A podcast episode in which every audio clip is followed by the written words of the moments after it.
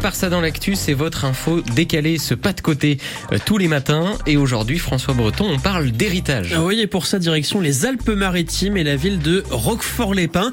La commune vient d'hériter de 8 millions d'euros. Une surprise, confie euh, le maire, qui est tout sourire, puisque 8 millions d'euros, ça correspond au budget annuel de fonctionnement de sa commune.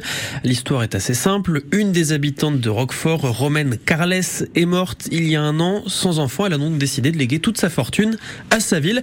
Elle pose quand même deux conditions dans son testament pour l'utilisation de ces fonds. D'abord, près de 700 000 euros seront donnés à la SPA, puis la mairie devra entretenir sa tombe.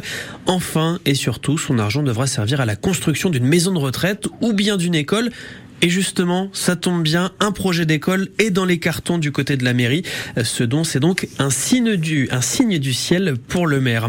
Dans cette histoire, dans cette histoire hein, ce qui impressionne, c'est cette somme léguée par Romain Carles, 8 millions d'euros. Mais ce genre de legs reste quand même assez courant, on va dire. L'an dernier, chez nous, la Châtre a par exemple hérité d'un de ses habitants de 2 millions d'euros, somme que la mairie devra entièrement dédier à la construction du musée de la ville. Plus récemment, en février, on vous parlait de ce don de 900, de ce, de cet héritage de 900 000 euros euh, que va toucher la ville, le village de Mouet. Euh, là, c'est une femme originaire du village qui a, eh bien, euh, qui a donné son héritage. Avec cet argent, la mairie pourrait rénover quelques bâtiments ou financer aussi le permis de conduire de jeunes de la commune.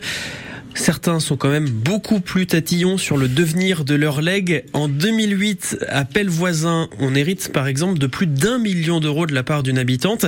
Et cette habitante, elle pose ses conditions euh, plutôt drastiques pour euh, eh bien euh, euh, débloquer son argent. Vous allez voir, son argent doit servir à construire des logements sociaux, même s'il y en a déjà beaucoup dans la commune.